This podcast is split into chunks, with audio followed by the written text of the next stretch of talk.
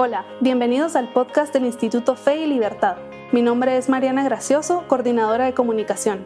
En este espacio conversamos con expertos, analizamos posturas sobre economía, religión, libertad y más.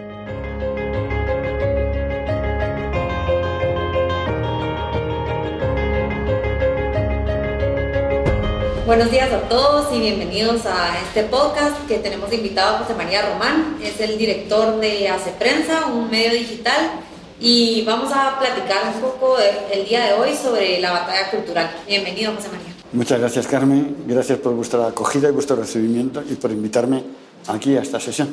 Gracias a ti. Pues primero que nada quisiera preguntarte a qué te refieres con la expresión batalla cultural, cómo se puede entender eso. Bueno, cuando me refiero a la idea de la batalla cultural, es una manera, quizás un poquito fuerte, pero de exponer la situación que vivimos hoy en la sociedad. Vivimos en una sociedad en que a nivel global, me parece que no es una cuestión de aquí, de allí, de España, de otros sitios, sino que hay en la vida pública una tendencia al enfrentamiento y a la confrontación radical. De tal manera que ya hemos perdido de alguna manera la defensa serena de las ideas y y hemos pasado de las propuestas pacíficas a arrojar las propuestas a la cara del otro. Esto conlleva una tensión pública y una tensión civil que creo que está afectando bastante al modo de desarrollarse la convivencia cívica y de desarrollarse el comportamiento de los grupos y de los partidos políticos. Y nos parece que eso está motivado, por eso digo, la batalla cultural y no la batalla política está motivado por la radicalidad de las ideas. Cuando las ideas eh, se desarrollan de una manera mm, violenta o agresiva, es lo que da lugar a las ideologías. ¿no? Las ideologías son ideas que se plantean con mucha fuerza y que pretenden imponerse en el discurso de la sociedad. Y precisamente por eso es una batalla cultural, porque lo que está Mm, enfrentándose, confrontándose y arrojándose unos a otros son los planteamientos ideológicos. Y los planteamientos ideológicos son los que definen después la marcha de la sociedad, de los planteamientos públicos, de la convivencia. Y son las ideas, es la batalla de las ideas la que está hoy más encrespada. El debate público de alguna manera se ha convertido como en un campo de batalla, ¿verdad? ¿Y qué bandos o qué cree usted que hay detrás de estas luchas?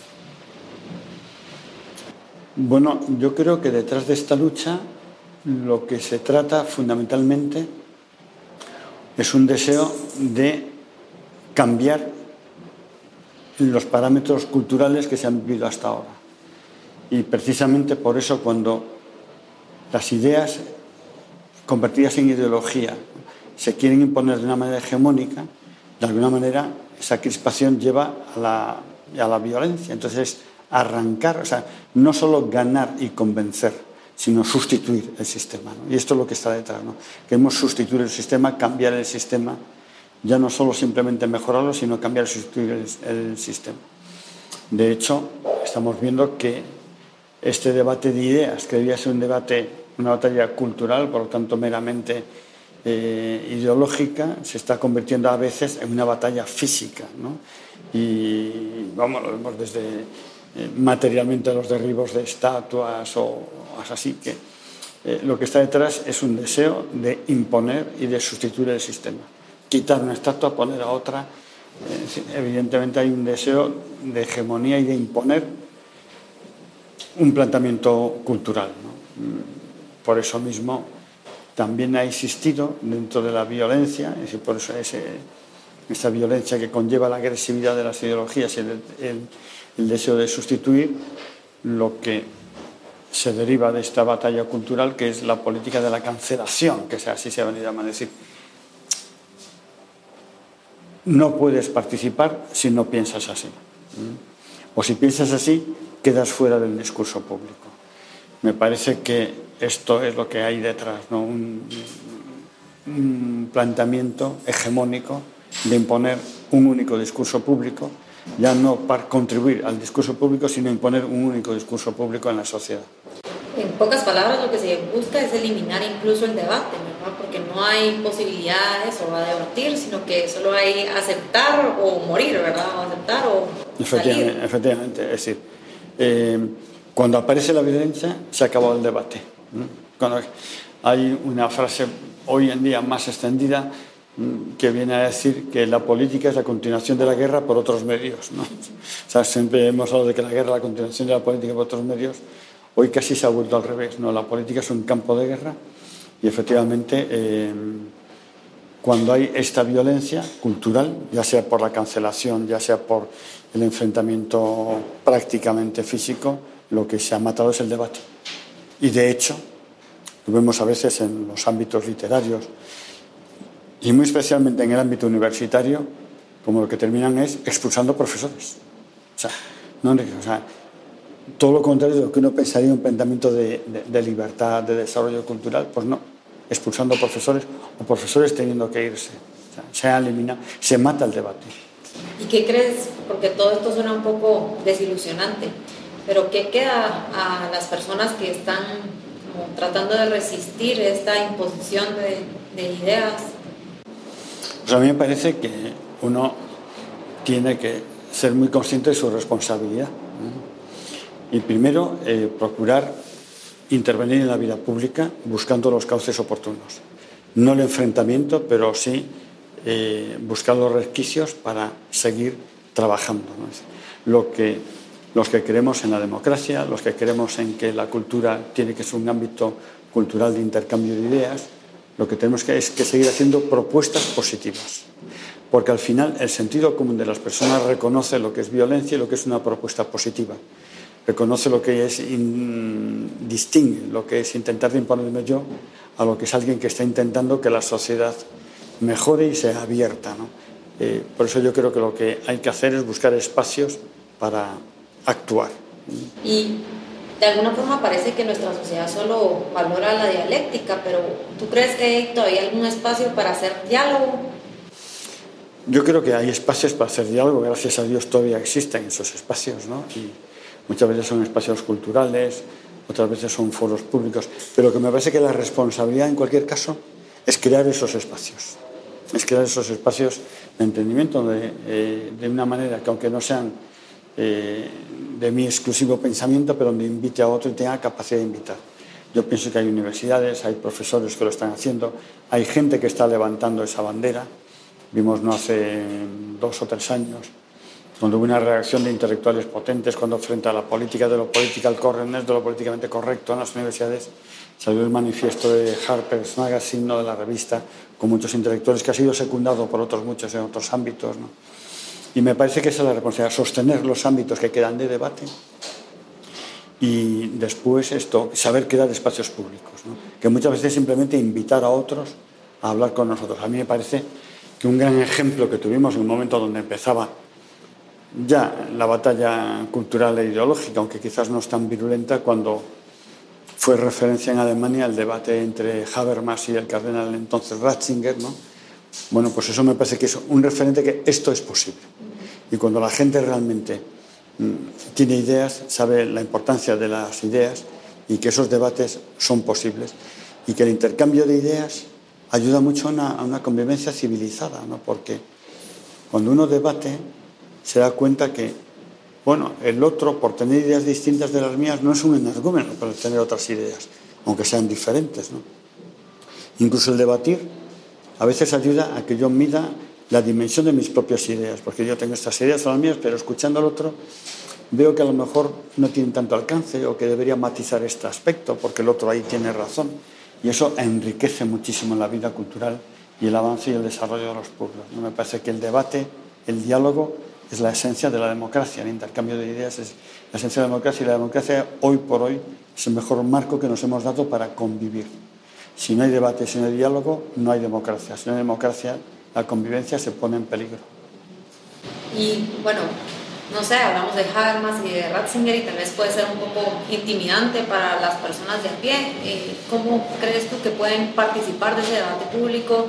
pues personas que tal vez no son académicos o no son intelectuales, no se dedican específicamente al mundo de las ideas eh, y que tal vez tienen miedo de aportar a esta batalla cultural o de, de, ser parte de la, de la, lucha o de la resistencia, pues por miedo a equivocarse, a no saber qué decir, ¿qué, ¿cómo crees que pueden participar? A mí me parece primero que es algo innato, que es acrecentar ese sentido de responsabilidad.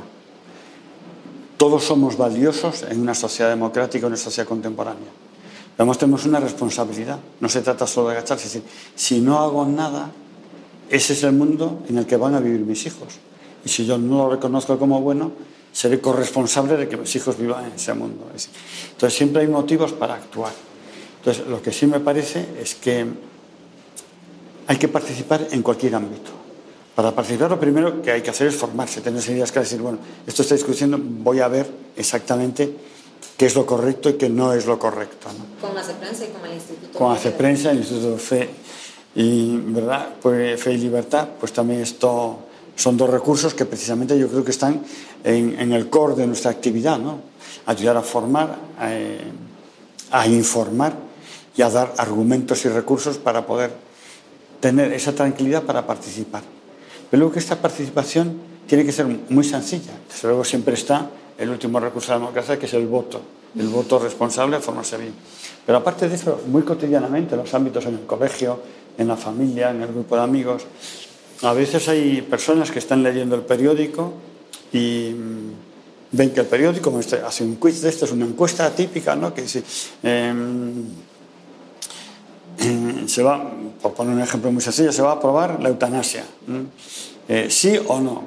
Entonces uno está mirando ahí y dice, ah, pues mira, 10.000 sí y 5.000 no. Ah, parece que va ganando el sí. Pincha, o sea, actúa ya, o sea, dile, o sea, que decir, no dejar de aprovechar ninguna ventana de participar. Y eso son cosas muy sencillas, ¿no? En esto, ¿no? Y, por supuesto, en la medida en que uno está formado y tiene recursos, no dejar de decir lo que piensa, es decir, no sentirse derrotado de antemano, no sentirse derrotado sin pelear. Lo cual no quiere decir que esté uno en confrontación, ¿no? Pero que uno siempre diga, oye, pues, cuando diga, ¡ay, pero qué barbaridad! No, pues no, pues yo yo creo en la vida y defiendo la vida, ¿no? Yo creo que, pues fíjate, a mí me sigue gustando un matrimonio para siempre. es difícil, pero bueno, no dejar de lanzar esos mensajes, ¿no? Y, así que no pensar que participar supone, bueno, tengo que hacer para que me elijan en la lista al Congreso, no, no, no. La, ciudad, la ciudadanía es corresponsable del ambiente social. En el ámbito de influencia de cada uno. En el ámbito de influencia de cada uno. En la oficina, en, el entorno social, familiar y profesional en que uno tenga, ahí tiene que ser, un, ahí tiene que ser una persona que refleje su amor a la verdad y a la libertad. Eh, hablando de este ambiente como un poco confrontativo, eh, no sé, es, es, también un poco desilusionante eh, verlo todo en un contexto de guerra. Estamos destinados a que, a que la el debate intelectual eh, sea siempre una batalla y que tengamos que pelear y confrontarnos los unos a los otros. No sé, ¿qué piensas? Pues efectivamente, eh, además de desilusionante, uno puede pensar a veces que es cansado, ¿no? pero, pero es así. O sea, este mundo eh, supone que en ese debate pues uno tiene que estar presto siempre a defender dentro de las ideas más positivas siempre uno de las tareas o de los encargos más importantes que puede tener es la defensa de aquello en lo que cree. La gente defiende la patria, la gente defiende a su equipo. Cuando hay otro equipo que le intenta ganar, bueno, pues intenta defender a su equipo. Me parece que efectivamente que otra cosa distinta es que nos planteemos esa defensa en un sentido positivo. ¿eh? Es decir, que yo no voy a responder agrediendo o no intento eh, avivar la confrontación pero a veces, y este es un momento, me parece que importante, el sentido de responsabilidad me tiene que llevar a defender, porque estoy defendiendo mi modelo de vida, el modelo de vida que quiero para mi familia, el modelo de vida que quiero para mis hijos, ¿no? Y en este sentido, pues puede ser cansado, pero la responsabilidad no por eso es menor. No nos podemos retirar, ¿no? Y efectivamente, desear que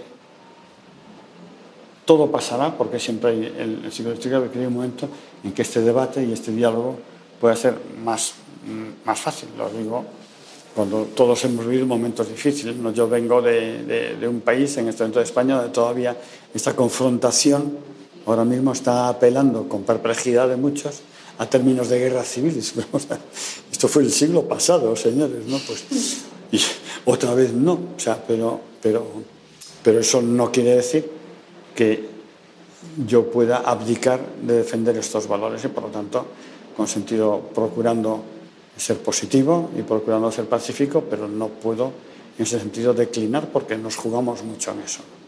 Otra cosa que creo que es como parte de los valores de tanto la prensa como el instituto es que no vemos solo las ideas, sino que vemos a las personas detrás de las ideas. Y pues no nos interesa solo ganar el argumento, sino ganarnos a las personas. Entonces, eh, ¿cómo crees que puede, podemos hacer para participar de esta batalla cultural sin pasarnos llevando a las personas que hay detrás de las ideas o también tomándolas en cuenta? Sí. A mí me parece que, que siempre que tú tienes un planteamiento que piensa en el bien de las personas y en el bien de la sociedad, eso no vas a dejar de hacerlo. Eso es con natural a una posición que lo que está buscando es el bien de los demás.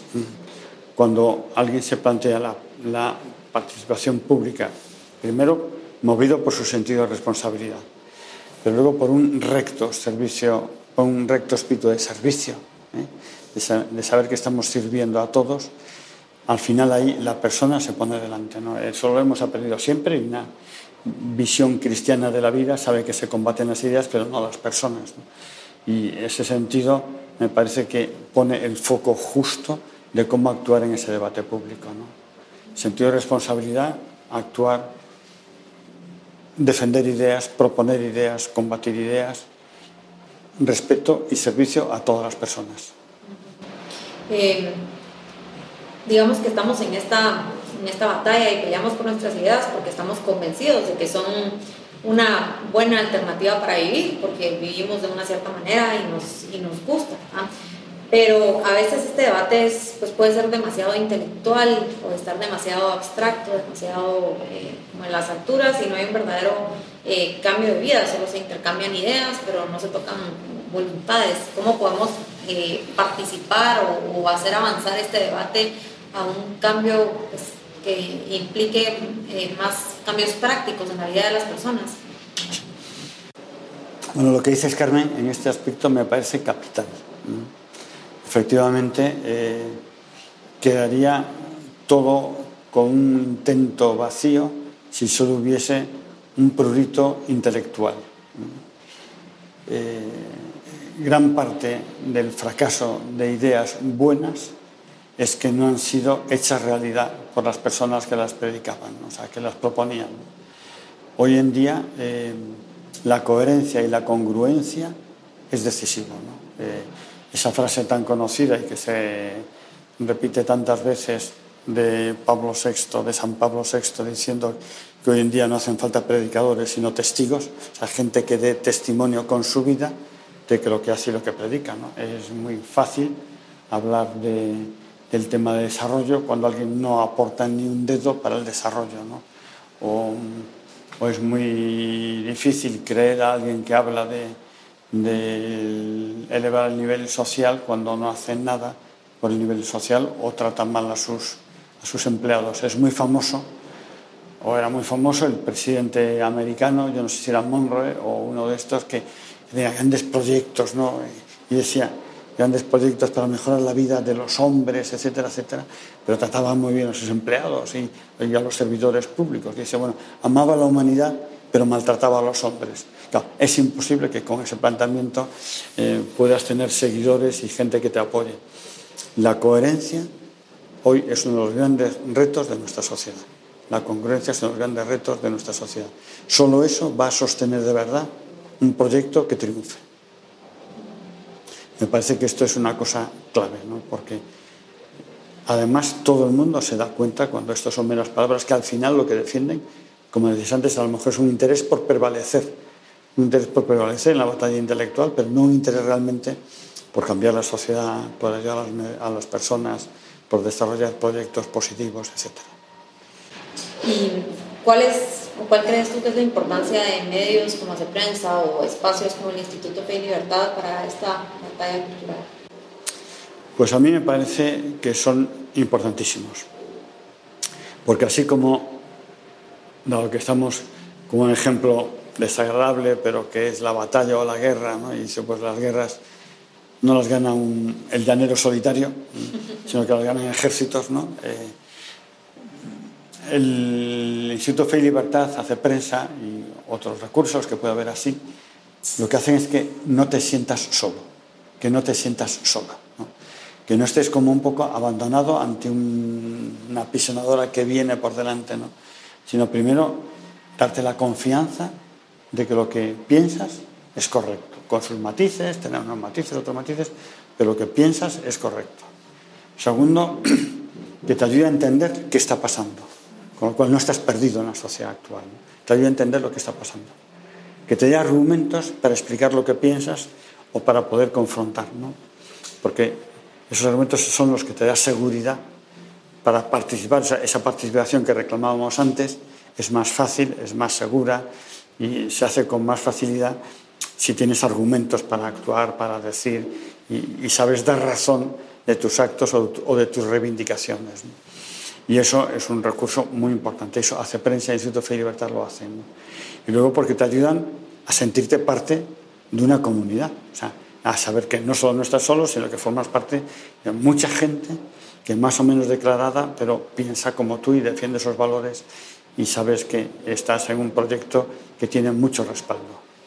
Y ya para terminar, eh, otra de las cosas que veo que a veces pues, es, difícil en esta batalla cultural es no ser siempre eh, solo reactivo, ¿verdad? que estamos siempre como a la defensiva y respondiendo a los ataques que vienen de afuera y realmente eso no es atractivo. O sea, una, una posición de siempre estar como cuidándose de los golpes o solo respondiendo a los golpes no es atractivo. ¿Cómo podemos hacer para ser más propositivos, para ofrecerle algo atractivo a la sociedad? No solo decir no me gusta esto, no me gusta esto otro, sino eh, como para mostrarnos a favor de las cosas buenas.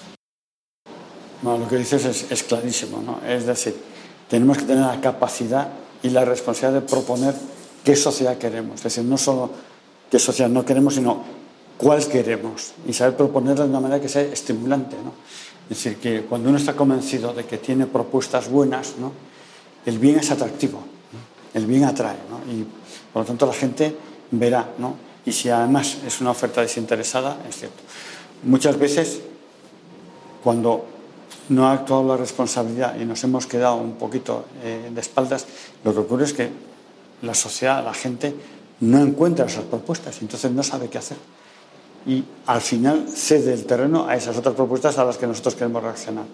Es muy importante ser actores positivos, o sea, no, ser actores, o sea, por lo tanto, ser protagonistas del momento de cada uno. ¿no? Y para eso hay que hacer propuestas. ¿no? En este sentido, mmm, no cabe duda que ahí sí que hace falta ya una situación un poquito más organizada, ¿eh? pero que efectivamente hay que apoyar, en cualquier caso, cualquier grupo, cualquier iniciativa que tenga capacidad de decir a la sociedad o demostraros hacia un camino por el que seguir, de tal manera que eso sea bueno. Lo reactivo, aunque sea bueno, atrae menos. Lo reactivo te ayuda, te da todos estos respaldos que hemos comentado, pero atrae menos que cuando alguien propone. Por eso la democracia son propuestas. La democracia son propuestas y los candidatos propongo y yo conmigo va, son propuestas. O sea, tiene que haber propuestas si, somos coherentes, la gente las verá que además de ser buenas son creíbles y por lo tanto las podrán seguir con más facilidad. Pero sin propuestas positivas la sociedad no va a cambiar y efectivamente muchas veces cosas como negativas se encontrarán en el campo libre. Eso me parece que sentido de responsabilidad, sentido de participación y proactivos. Pues muchísimas gracias José María. Con esto terminamos. Te agradezco muchísimo estar aquí. Carmen, estupendo, me alegra mucho y te agradezco mucho tu entrevista. Gracias.